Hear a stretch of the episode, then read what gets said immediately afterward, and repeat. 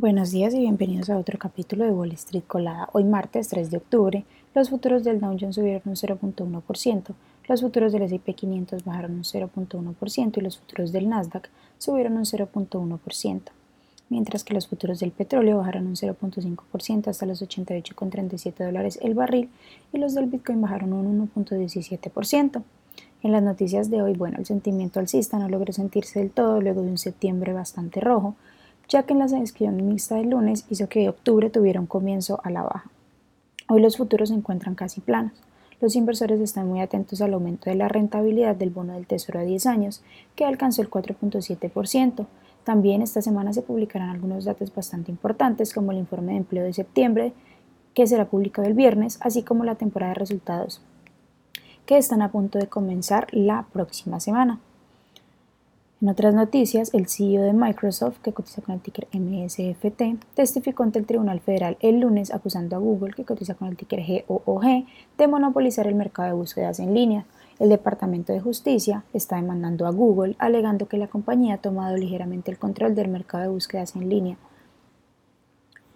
Tesla, que cotiza con el ticker TSLA, entregó 435 mil vehículos durante el tercer trimestre, una cifra por debajo de las expectativas. Sin embargo, la compañía mantendrá su objetivo de entregar 1.8 millones de vehículos durante el año. Las acciones de Point Biopharma, que cotiza con el ticker PNT, subieron un 85% después de que Eli Lilly, que cotiza con el ticker LLY, anunciara que, la compra, que comprará al fabricante de terapias contra el cáncer en un acuerdo valorado por 12.50 dólares por acción o 1.4 mil millones en efectivo. En otras noticias, la empresa de vehículos eléctricos Fisher, que cotiza con el ticker FSR, dijo que cerró con éxito una oferta de 170 millones en bonos convertibles no garantizados que vencen en 2025. K-Bank Capital Markets rebajó su calificación para Airbnb, que cotiza con el ticker ABNB, asegurando que los márgenes de la compañía han alcanzado un máximo a corto plazo y que el crecimiento de los ingresos podría desacelerarse hasta un 11% interanual para 2024. Las acciones que, tenemos de complexión bullish son ALX Oncology Holdings, que cotiza con el ticker ALX, hoy ha subido más de un 123%.